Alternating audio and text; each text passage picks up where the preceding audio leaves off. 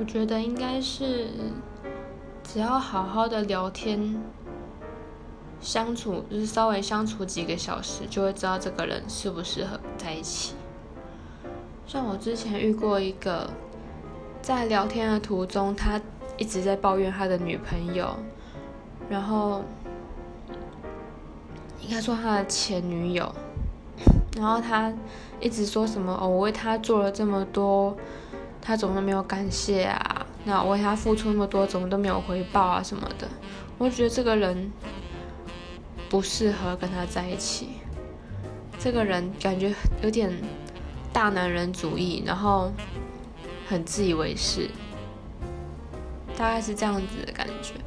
就是只要稍微相处一下，就知道这个人是不是一个可以相可以在一起的人。